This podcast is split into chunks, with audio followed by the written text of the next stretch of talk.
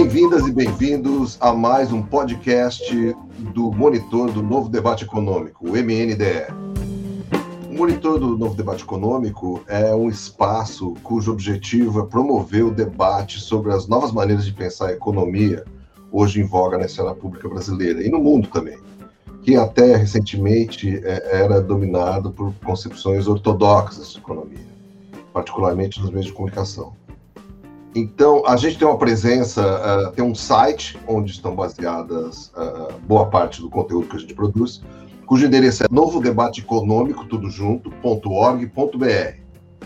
Nesse site, vocês encontrarão um blog com artigos né, sobre uh, assuntos relacionados à economia, escritos por especialistas, podcasts, lives e tem outras coisas interessantes, como um glossário sobre termos mais comuns que a gente encontra no, na cobertura jornalística da economia, mas também termos de outras áreas do novo debate econômico, como, por exemplo, meio ambiente, inclusão racial, a questão de gênero, né? porque a, ideia do, do MNDE é, na verdade, uh, promover uh, a fecundação do debate econômico com novas preocupações que não uh, simplesmente da ordem da gerência das finanças públicas.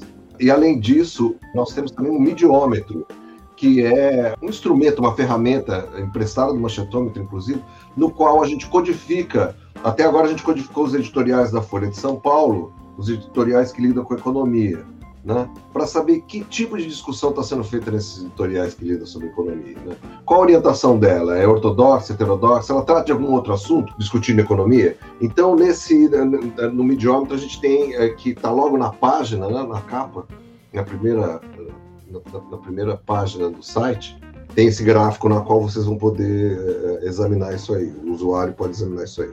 Eu gostaria de dar as boas-vindas hoje desse podcast para o pro professor e economista Fernando Matos, Fernando Matos Mansor, mas ele vai mais pelo nome artístico de Fernando Matos.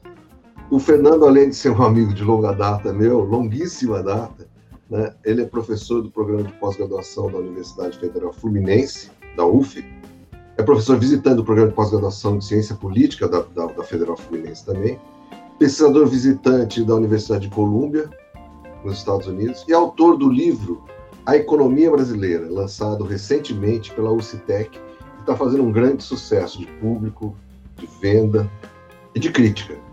Ah, ah, bem-vindo, Fernando. Nós contamos aqui também no podcast hoje com a presença do Luciano Alencar, que é doutorando em economia pela UFRJ e pesquisador do Monitor do Novo Debate Econômico.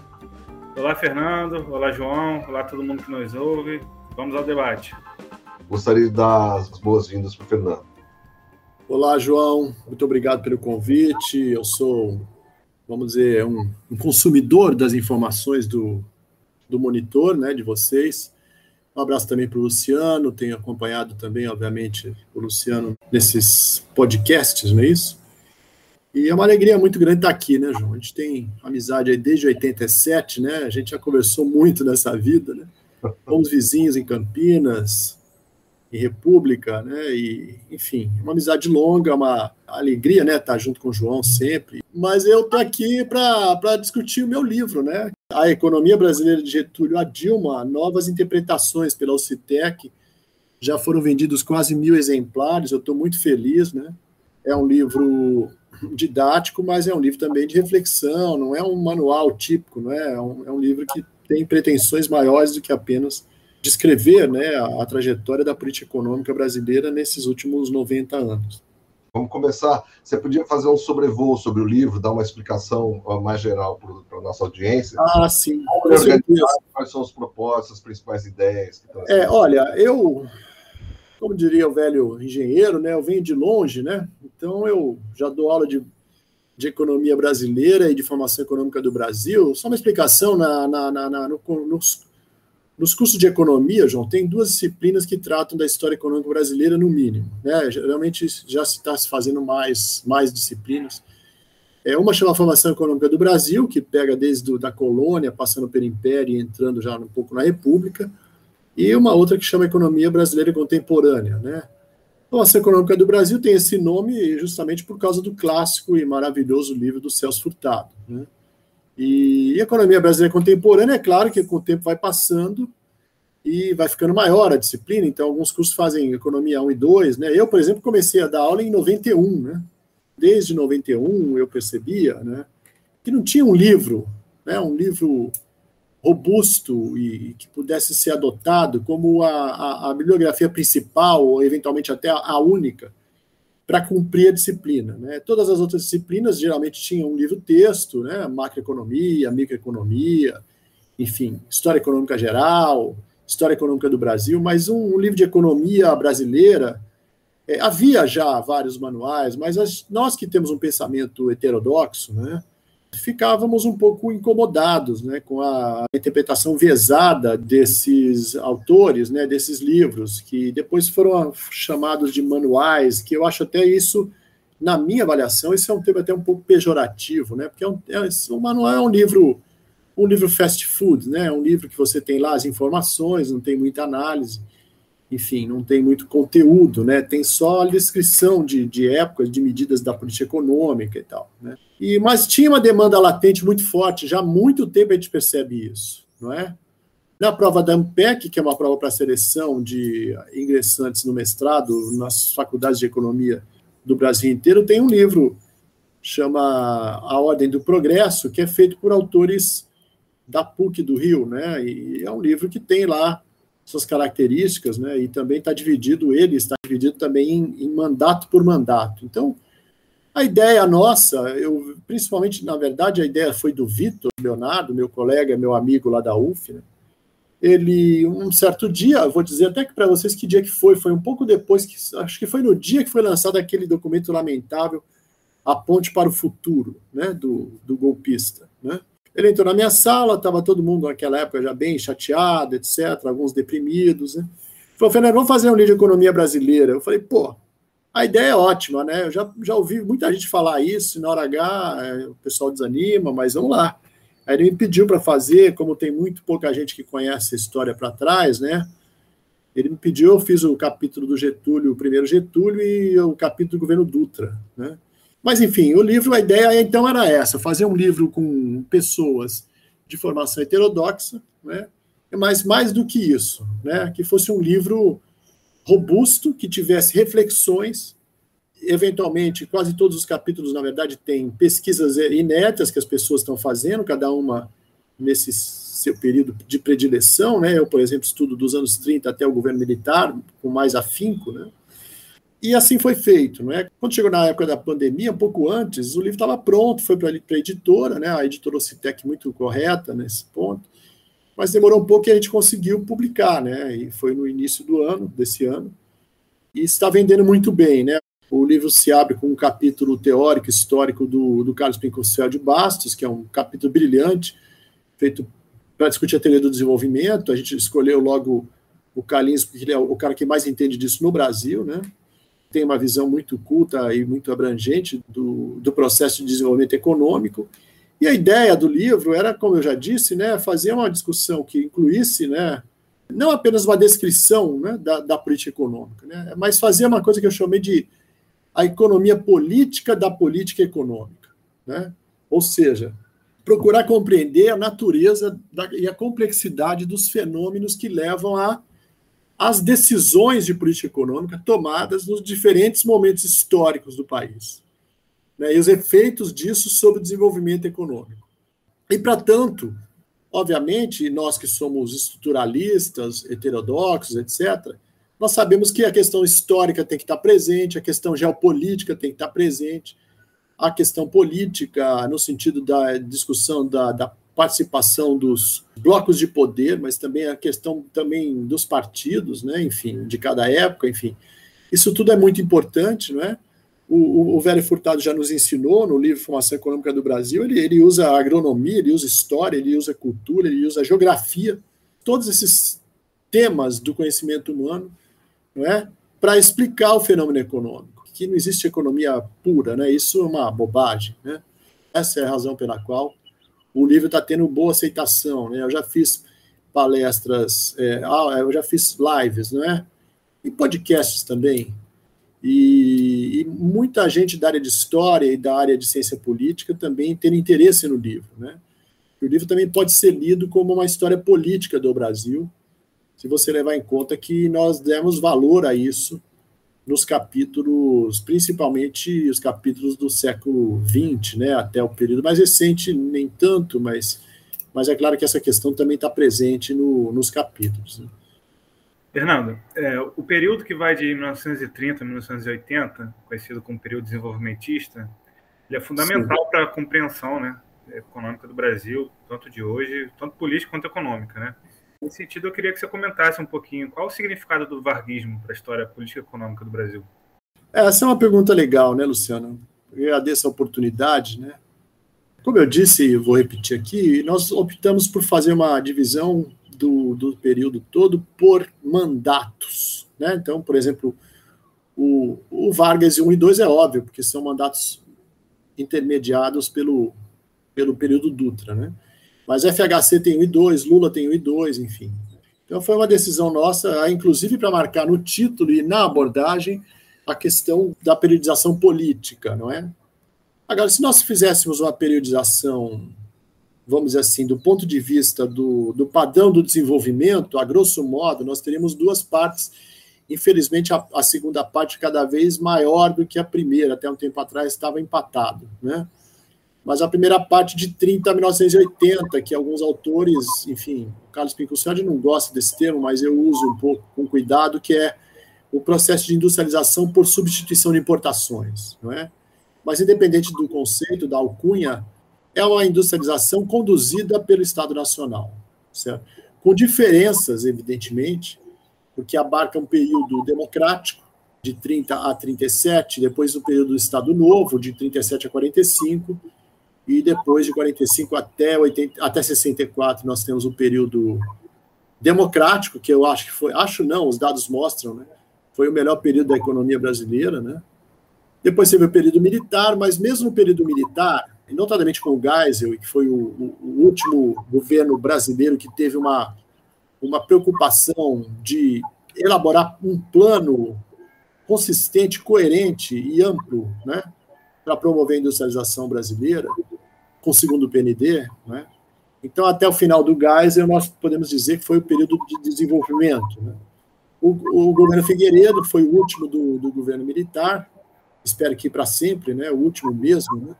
Ele foi o início já da crise, né? da crise da dívida externa, que abarcou, impactou sobre a economia brasileira e todas a América Latina. Né? Mas o período que eu chamo de, eu chamaria, não é, de varguista, vai muito além, vai muito além da vida do Vargas. Né? O Vargas nasceu em 82 e morreu em 54, né? com 72 anos, portanto. E ele foi um presidente que marcou muito, né? porque ele simboliza muito esse esforço do Estado Nacional e essa, essa, vamos dizer assim, de alguma maneira, um consenso de que era preciso ter, um, ter projetos nacionais de desenvolvimento. Inclusive, no governo militar, embora eles detestassem o Vargas, não é, e o João Goulart mais ainda, mas eles não, não, não, não deixaram de ter essa preocupação com o projeto nacional do desenvolvimento, que o desenvolvimento é o modo deles, excludente, etc., autoritário e tal, né? Mas eu acho que o período Vargas ele vai além, né? Não tem uma rigorosa definição de quando é esse período, mas o período Vargas é um período como eu disse, do esforço do nacional desenvolvimentismo. Né? E dizendo nacional desenvolvimentismo, não estou dizendo que nada relacionado à xenofobia, nem mesmo a anticapital estrangeiro, porque o Vargas não era contra o capital estrangeiro, ao contrário que muitos, a esquerda e a direita pensam. Né? Há documentos mostrando que ele, em vários setores, inclusive no siderúrgico, por exemplo, ele, em princípio, abriu para o capital estrangeiro, que não teve intenção de participar. Né? Na criação do BNDES, estava em, em negociação capital americano para montar um banco de desenvolvimento. Mas aí, quando o dinheiro não veio, quando Eisenhower assumiu o governo nos Estados Unidos e, e falou aquela coisa meio aquela figura de linguagem, né? olha, vamos deixar o capital privado investir em infraestrutura, ele disse, olha, vou tirar o capital oficial americano, não vou dar o apoio ao Brasil que o Brasil precisa. Né? Mas aí o Vargas, por exemplo, ao invés do, Dutra, que era subserviente aos Estados Unidos, o Vargas resolveu fazer o BNDES, o que fez muito, muito bem. Né? Teve um papel importante até recentemente, ainda terá ainda na história do Brasil, tomara. E o período varguista, portanto, vai muito além da, da, da vida do Vargas. Quem, quem, reconhece isso, embora não querendo, mas reconhece, é o próprio Fernando Henrique, né? que quando virou presidente falou, vamos acabar com a era Vargas. Né? Essa frase que, para mim, me deu uma, uma, dor de barriga horrorosa, né? porque eu tenho horror do Fernando Henrique e do que ele representa, na verdade, né? e do que representaram os anos 90 para o Brasil, e do que representa essa mentalidade de acabar com o Estado Nacional, de se opor a qualquer tipo de planejamento estatal, e, enfim, né, coisa que a história já mostrou em todos os países, inclusive nos Estados Unidos, principalmente, talvez, né, que o papel do Estado para o desenvolvimento é, é, muito importante, é muito importante. O Biden está mostrando isso agora, né? É, os Estados Unidos intervieram no Japão, na Coreia, no pós-segunda guerra, também compelindo esses países a montarem programas nacionais de desenvolvimento, ou seja, não vou dizer que temos inúmeros exemplos, eu vou dizer que não há exemplo na história de desenvolvimento sem uma, uma concatenação por parte dos respectivos estados nacionais para a promoção do desenvolvimento. Né? O desenvolvimento é uma questão muito complexa, não é tema só de economistas, é bom também deixar claro, né? tem economistas que acham que manipulando o câmbio e juros você consegue ter desenvolvimento. Não é bem assim. Né? Eu acho que o desenvolvimento é, é uma coisa muito mais complexa do que, do que apenas promover crescimento da economia. Né? E com relação ao período pós-Vargas, né, ou pós-era Vargas, vamos dizer assim, na minha classificação, que seria dos anos 80 em diante, é o período em que a economia perdeu o dinamismo né? exceto no caso do período do Lula, segundo mandato, que foi um período curto, se você considerar o tempo histórico de 80 até hoje, né?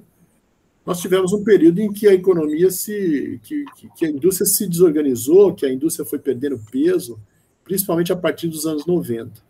E o projeto de nação que se tinha para o Brasil, e que tem gente ainda que defende isso até hoje, na, na, no certo sentido, no claro sentido, era esse projeto de abertura, de privatização, de, de subserviência aos Estados Unidos, de, de crença de que a abertura comercial ia trazer investimentos, né? quer dizer, umas coisas que não têm nenhum fundamento histórico, e, embora tenha algum fundamento teórico, mas em teorias que não deram certo em, em, em nenhum país, né? nem os Estados Unidos adotaram essas coisas. Né? Imagina os Estados Unidos privatizando o Correio, privatizando a NASA. Alguém pode imaginar uma coisa dessa? Jamais. O João que morou lá tanto tempo, mas não precisa nem ter morado lá. Né? Mas então estamos nessa, né? Nesses últimos, essas últimas décadas todas, nessa falta de imaginação, inclusive dos governos de esquerda, para pensar uma, um processo de desenvolvimento inclusivo para o Brasil. Né? Esse é um grande desafio que se coloca para nós é, daqui para frente. Né? Fernando, eu ouvi falar que você está neste momento trabalhando sobre, com um novo livro, né, sobre desigualdades. Você podia falar um pouco sobre esse novo projeto? É desigualdade só no Brasil, ou no contexto teórico mais geral? Explica para a gente aí, fazendo favor. Bom, João, acho que é legal falar desse livro novo que já está na editora, né? Já vai, ela já vai começar a trabalhar os artigos. Eu fiquei muito feliz com a acolhida dos colegas e das colegas que se empolgaram com esse livro, né? E isso é uma ideia também que eu amadureci nos últimos anos, notadamente quando eu fiquei em Colômbia, né? Quer dizer, eu fui, fui, estudando a questão da desigualdade, que é o meu tema desde garoto, né, desde aluno de, de graduação, de, de, pós, de, de início de mestrado. Né, e na época a, desigualdade se discutia muito do ponto de vista, ou quase exclusivamente, de rendas do mercado de trabalho. Né.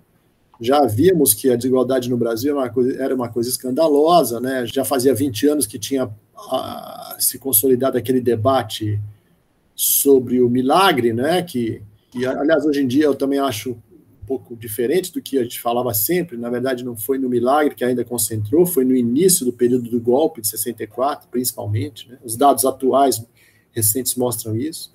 No início, Mas, logo depois do golpe, houve muito mais concentração de renda do que na do década de 70. Houve. Ah. Houve mais. De 64 a 68 foi escandaloso, né? Porque os caras mudaram toda a regulação do, do trabalho, perseguiram os sindicalistas e assassinaram também, né? Você vê, é, Fernando? O direito de greve foi suprimido, né, praticamente, certo? Quer dizer, tinha uma lei de greve, mas era impossível fazer uma greve, tanto que depois, nos anos 80, o Lula foi, em 79, 80, o Lula foi preso, porque era, a greve era ilegal realmente, mas a lei era draconiana. Né? Me permita essa, essa, essa incursão, esse comentário Sim. Político aqui. Você vê como essa coisa de, da política está bastante colada com a, com a, distribuição também, né? Ou seja, muito, muito. A perda, a perda do direito do voto, do, da, da, claro. da, da, da sanção. É fundamental, claro. É, claro. é uma coisa que redundou quase que automaticamente na. É. Você pega, por exemplo, os, os presidentes que mais apoiaram e, e, e adotaram políticas de recuperação do salário mínimo real, do valor de compra do salário mínimo, foram Getúlio, que foi o que criou a lei, inclusive, né? Depois Juscelino, João Goulart e Lula, né? Todos, todos detestados pela elite brasileira, todos com finais muito complicados, trágicos, né? Inclusive, só o Lula que não, mas o Lula também sofreu 580 dias na cadeia, né? Enfim. Mas essa questão da desigualdade é uma questão política. É isso que fui amadurecendo nas leituras que eu fiz lá em Colômbia, né? Falar, puxa vida, a desigualdade tem que ser vista de uma maneira multidisciplinar, multidimensional. Né? A gente percebe isso no dia a dia, né, João? A pessoa que vai para o trabalho e volta, às vezes fica duas horas e meia na, na condução na ida e mais duas horas e meia na volta. Isso é uma desigualdade, né? É, o acesso à informação, né? Você que é especialista nesse assunto, né? Enfim, tem vários. Fala, fala, João. Eu acho que tem um aspecto que as pessoas não se tocam muito quando falam de ditadura tal. Porque essas narrativas das pessoas criticam ditadura, governos chamados de autoritários, apesar de detestar esse nome, é sempre aquela coisa, não, a perda dos direitos, das liberdades, tal, são muito focadas nessas coisas. Mas, assim, tem um lado, assim, muito específico, propriamente político da coisa, que é, assim, a perda da possibilidade do voto, né? Na verdade, redunda no isolamento, é, é, é, ou seja, no isolamento do elemento popular, do povo mais pobre, claro. das pessoas comuns claro. mesmo. Porque, assim, as elites sempre têm maneira de pressionar o Estado, não precisa ser um governo democrático. Não, exato. Não, às vezes eles, eles, fazem o Estado, né? Exato. Eu não gosto muito de falar golpe militar, né? Que foi golpe civil militar. Já tem vários textos escritos. Então, o golpe é um golpe. Né, Luciano? Então, eu ponho sempre civil militar que os militares é o que o pessoal agora está desesperado à toa, na minha opinião. Então, desesperado porque não, ninguém vai sair na rua, o militar não vai à rua sozinho, entendeu? Tem então o golpe tem essa função de realmente tem. tirar o povo da equação política. Tem, é, tem sempre. É e o livro, o livro do, do Pedro Souza, que foi editado e ganhou o prêmio de melhor livro do ano, o ano retrasado, e eh, foi editado pela Ocitec também, ele mostra isso claramente. Nos períodos democráticos, a distribuição de renda é trágico dizer isso, a distribuição de renda não piorava, né? E quando tem o período ditatorial, sempre a distribuição de renda piora, ou seja, a concentração aumenta da renda e da riqueza. Né? No período do Lula, por exemplo, houve uma melhoria da inserção social, vamos dizer assim, né? distribuição da renda do trabalho, né? mas não teve uma mudança radical, né? mas teve uma mudança que foi muito importante, porque foi inédita, jamais vista. Né? Mas, enfim, o que eu queria dizer desse livro de desigualdade, que, eu repito, está tá lá na editora, deve sair em menos de seis meses, né? É um livro que eu procurei é, juntar diversas reflexões de pessoas de diversas áreas, né? Para discutir as desigualdades, certo? No plural. Né? E eu tive uma, uma sorte de, de conversar com um amigo que me estimulou muito a convidar autores estrangeiros. Então, por exemplo, o livro ainda não tem nome definido, né? que está sendo organizado por mim e pelo João Alac Neto. É, o livro tem quatro artigos de autores estrangeiros que me autorizaram a traduzir e já estão traduzidos para o português. O, um artigo do James Galbraith, da Universidade do Texas, que eu acho que é dos principais estudiosos desse tema no, no, mundo, né? Porque o James recebe gente de todos os países lá, ele tem estudos sobre dezenas de países de todos os continentes. Né? Tem um texto chamado Desigualdade no Longo Prazo, que é do Tomás Piketty, do Emmanuel Sainz. O Piketty me autorizou a traduzir, já está traduzido, um, um texto que saiu na revista Science. Né? Tem um texto do Branko Milanovic, que é um sérvio que trabalha na City University of New York, onde o João eh, fez o doutorado dele, né? Porque todos nos preocupamos com a desigualdade, mas relutamos em admitir, we loathe in admit it, né? E depois tem um texto também traduzido, um texto curto, muito bem escrito, pelo Angus Deaton, que é da Princeton School, e que foi prêmio Nobel de Economia em 2015. Né? Então, o, o, livro se abre com esses quatro artigos de autores estrangeiros. Os artigos têm, em geral, de 25 a 30 páginas. Né? E depois temos autores brasileiros. Né?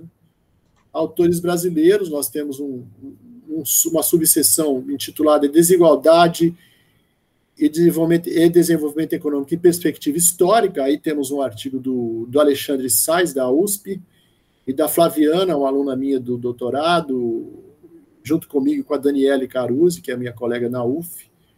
Depois nós temos uma sessão chamada Desigualdade Econômica e Mercado de Trabalho, que tem um artigo histórico do Alexandre Freitas Barbosa, um outro artigo do João Saboia com o João Alac, que além do mais é organizador do livro junto comigo, que fala de, de, de salário mínimo, etc. Né? Tem um artigo da Graça Druck e do Luiz Filgueiras, que fala da desigualdade vista a partir do aparelho de Estado, o servidor público em tempos neoliberais. E tem um artigo do Pedro Souza, com colegas, que fala sobre a questão da desigualdade no Brasil de renda nos anos 2010. Né? Depois tem uma subseção Desigualdade e Bem-Estar Social, que tem um texto sobre desigualdade no acesso à saúde pública e outro sobre desigualdades no acesso à educação pública no Brasil. Depois tem uma sessão Desigualdade na, na teoria política, com dois autores. Um é o Emanuel Boff, que é um colega meu na UF, e outro colega, Carlos Teixeira, também da UF. Né? Depois tem um, uma sessão chamada Desigualdade e Questões Identitárias, que tem uma desigualdade de gênero no Brasil, e um sobre desigualdade racial no Brasil, do Rafael Guerreiro Osório, que acho que você conhece, e depois tem uma sessão é, grande, né, com desigualdade em experiências internacionais comparadas, né? Aí, aí entra um texto sobre a Suécia, que eu participo. A Suécia, para vocês terem uma ideia, há 110 anos atrás tinha um indicador sintético de desigualdade de renda igual ao do Brasil hoje, né? A Suécia. É uma coisa inacreditável. Quando eu vi isso, eu falei, não é possível. Eu vou ver uma outra fonte que deve ter algum erro aqui de digitação original, mas realmente é incrível isso. É verdade. Tem um texto sobre a China, não podia deixar de ter, né? E um sobre a América Latina. Depois tem um, mais uma sessão, Desigualdade na Vida Cotidiana, que fala sobre desigualdades em mobilidade urbana e questões da, da do acesso à cidade, né? Uma colega da UF, que é da, da arquitetura, e um sobre desigualdade ambiental, né? Que está, inclusive, presente o, o Cadu, que vocês entrevistaram recentemente, né? E, por fim, uma sessão sobre desigualdade e tributação, que é um tema árido, né? Pouca gente gosta desse tema, assim, a leitura não é muito fácil, é, não é muito divertida, vamos dizer assim, mas é um tema super importante, né? E está tá presente no livro. São 18 capítulos, né? Vocês podem ver que tem pessoas, eu não disse, mas eu vou dizer aqui, pessoas de diversos estados do Brasil, como deve ser, né? e tem pessoas de diversas profissões, né? Tem cientista político, tem economista, tem demógrafo, tem, tem estatístico, tem, tem sociólogo, é, e tem gente que discute a teoria, discute a história e discute os temas recortados, que eu chamo, né? Os temas identitários ou, ou questões mais específicas, a questão de saúde, a questão da educação, quer dizer, é um livro que tem tudo para ter uma boa repercussão, porque realmente a desigualdade, eu repito, não é um tema que deva ficar restrito só aos economistas. Né? Quer dizer, a desigualdade, por exemplo, de riqueza, conforme os livros do Piketty têm mostrado, né, e alguns artigos que eu tenho publicado na, na, nas revistas acadêmicas, né, a desigualdade de riqueza é muito importante para discutir a desigualdade pessoal, né, porque a partir do estoque de riqueza, a pessoa física aufere rendimentos, né, fluxos de renda ao longo dos tempos. Né?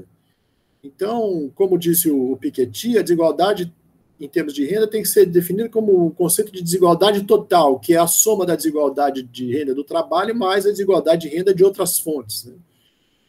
Então, o advento da classe média patrimonial, que é típico desse capitalismo que se torna cada vez mais complexo nos últimos 100 anos, vamos dizer assim, né? nos tempos da, do Davi Ricardo e tal, era muito clara a divisão da, da, renda funcional de terra, capital e trabalho. Cada classe social tinha um, uma origem de renda né, muito definida. Um é aluguel, outro é lucro, outro é salário. Né? Mas de uns 100 anos para cá, ou principalmente de uns 50, 60 anos para cá, isso mudou demais, né? As pessoas têm mais de uma fonte de renda, os de baixo têm a renda do trabalho, mais as transferências feitas pelo Estado de Bem-Estar, os, os, a classe média tem algumas rendas ali, pode ser de bolsa de estudo na família, ou pode ser uma renda de, de uma aplicação numa poupancinha, etc.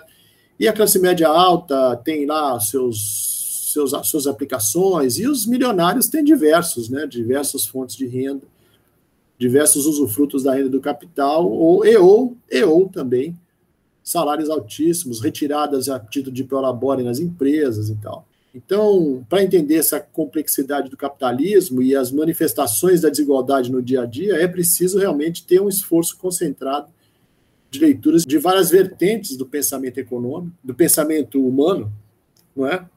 Que deem conta de abarcar, não é, a abrangência que o tema exige. Né? E eu tive a experiência realmente muito interessante no, nos Estados Unidos de ler muitos autores da ciência política, né? que, porque a questão da concentração da riqueza é nitidamente relacionada à concentração do poder. Né? Então, a maneira pela qual se, se moldam os perfis distributivos e se constitui a, a desigualdade dentro da sociedade capitalista depende muito da questão política e geopolítica também, né? é o que o João falou agora há pouco, né? Quer dizer, o fato de ter ou não direito ao voto é diferente, né? O Brasil teria sido diferente, por exemplo, nos anos 50 e 60, se o analfabeto pudesse votar. Não é? Por exemplo, quando o Getúlio foi eleito, em, 50, em 1950, 42% da população brasileira votava. Claro que a população de jovens era muito grande, tá? mas o número de analfabetos era muito grande. E essas pessoas muito provavelmente teriam votado nele, né? porque ele era mais carismático e, e as famílias falavam: ó, com esse cara aí nossa vida melhorou. Né? Então a questão política, a, a instituição política, a maneira pela qual se dá a disputa política e, a, e, as regras também né, das eleições, da, dos mandatos, é, é, é, fundamental. Tanto que nós todos estávamos muito preocupados esses últimos dias aquela possibilidade de ter voto impresso, de, de, de ter distritão, né? essas coisas iam, sem dúvida nenhuma, deturpar demais a maneira pela qual funcionaria o Estado brasileiro em todos os seus sentidos. É, não é simplesmente definir o resultado da eleição, né? Que, que, obviamente que é uma coisa que todo mundo percebe que é uma coisa central, mas, mas isso afeta muito nas tomadas de decisões do Estado Nacional e, e nos efeitos que, eles, que essas decisões têm na vida das pessoas, né? na vida real das pessoas, na vida concreta, né? a coisa mais clara né? do dinheiro, da, da renda, do trabalho, mas também outros aspectos da vida humana. Né? É um livro muito interessante. Mas o que me deixou muito contente também, quando eu fiz contato com os autores estrangeiros, eu disse a eles que eu ia convidar os melhores nomes do Brasil para discutir esses temas. Né? E eles rapidamente autorizaram, me responderam e enfim, a nossa academia tem prestígio internacional, né? Tem muitos brasileiros e brasileiras que foram para o exterior e que nós todos fizemos sempre boa figura no exterior. E isso me deixou muito contente. Eu já disse aos colegas que estão no livro, né? E eles ficaram bem contentes com isso. Né? Eu gostaria de agradecer imensamente a participação de Fernando Matos, do economista Fernando Matos, aqui no podcast do Monitor do Novo Debate Econômico. E também Luciano Alencar, pesquisador do Monitor do Novo Debate Econômico e doutorando em Economia na UFRJ. E convido a todos que assistiram a esse podcast a visitar o nosso site novo econômico, tudo junto.org.br. Tá? Lá tem muito mais material sobre esses temas e temas correlatos. Obrigado, Fernando. Valeu, João. Obrigado, Luciano. Fico muito satisfeito de ter participado, é uma honra. E não podia deixar de fora o podcast de vocês, que eu tenho carinho muito grande por ele, pelo conteúdo e também por ter sido concebido pelo meu velho amigo. Né? É isso, um abraço. Falou, Fernando. Falou, João. Sempre um prazer. Estamos aí. Muito obrigado a todos e a todas e até o próximo episódio.